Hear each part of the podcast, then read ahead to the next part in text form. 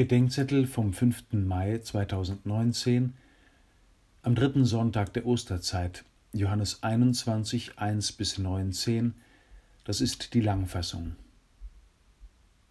Zwischen Liebenden wäre ein solches Gespräch möglicherweise eines der letzten gewesen.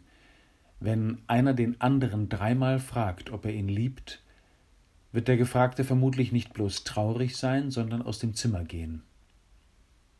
Zwischen Petrus und dem Auferstandenen knüpft die dreimalige Frage an die dreimalige Verleugnung Petri an.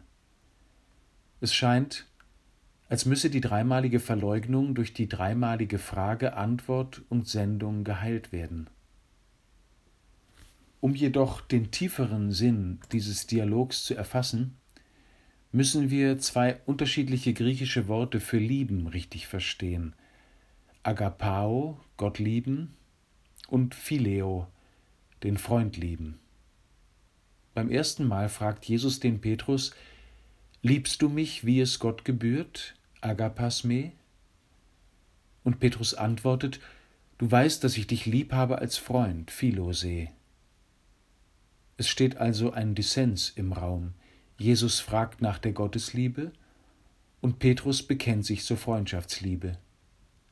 Darauf das gleiche noch einmal. Agapas me, Philose. Beim dritten Mal ändert sich die Frage Jesu. Phileis me, liebst du mich als Freund? Bei der Frage nach der Freundschaftsliebe wird Petrus traurig, obwohl er sich zu ihr bekennen kann. Jesus kommt ihm entgegen. Er fragt nicht nach dem Ideal, sondern nach dem, wozu der Freund fähig ist.